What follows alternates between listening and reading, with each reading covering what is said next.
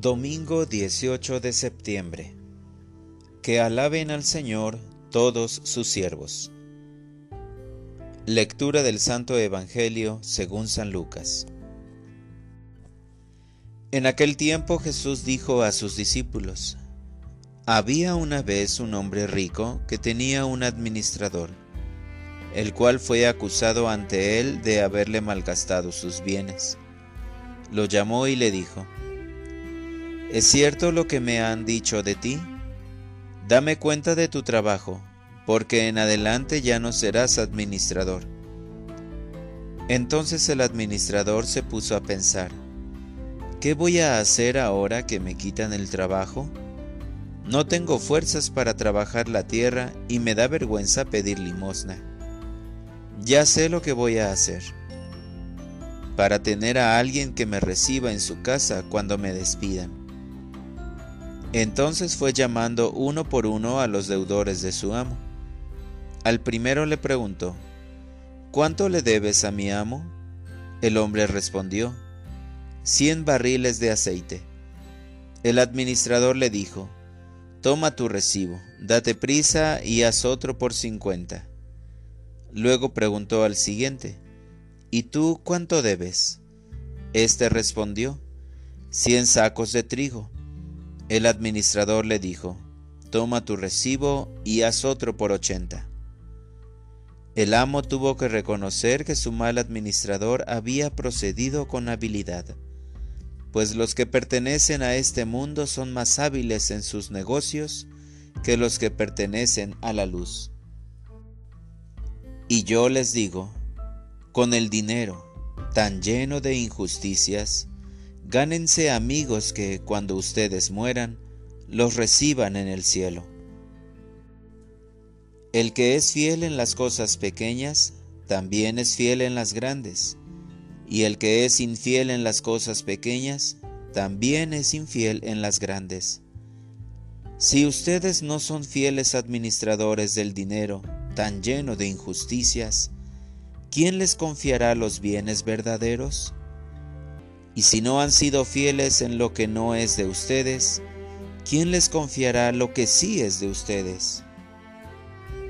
No hay criado que pueda servir a dos amos, pues odiará a uno y amará al otro, o se apegará al primero y despreciará al segundo. En resumen, no pueden ustedes servir a Dios y al dinero. Palabra del Señor. Oración de la mañana. Eres y serás mi único Dios. Señor, tú eres mi fortaleza, refugio y sustento. Gracias por regalarme un día más de vida para contemplar las maravillas que haces por mí. Señor, me has confiado la administración de muchas cosas, mi familia, mis amigos y talentos te pido perdón porque malgasto tus dones y porque trato mal a mis hermanos y amigos. Se me olvida tu mandamiento. Traten ustedes a los demás tal y como quieren que ellos los traten a ustedes. Mateo 7:12. Señor Jesús, te pido que me regales la audacia y habilidad para saber hacer lo que me pides y así darte un lugar especial en mi vida. Creo en ti, confío y te amo.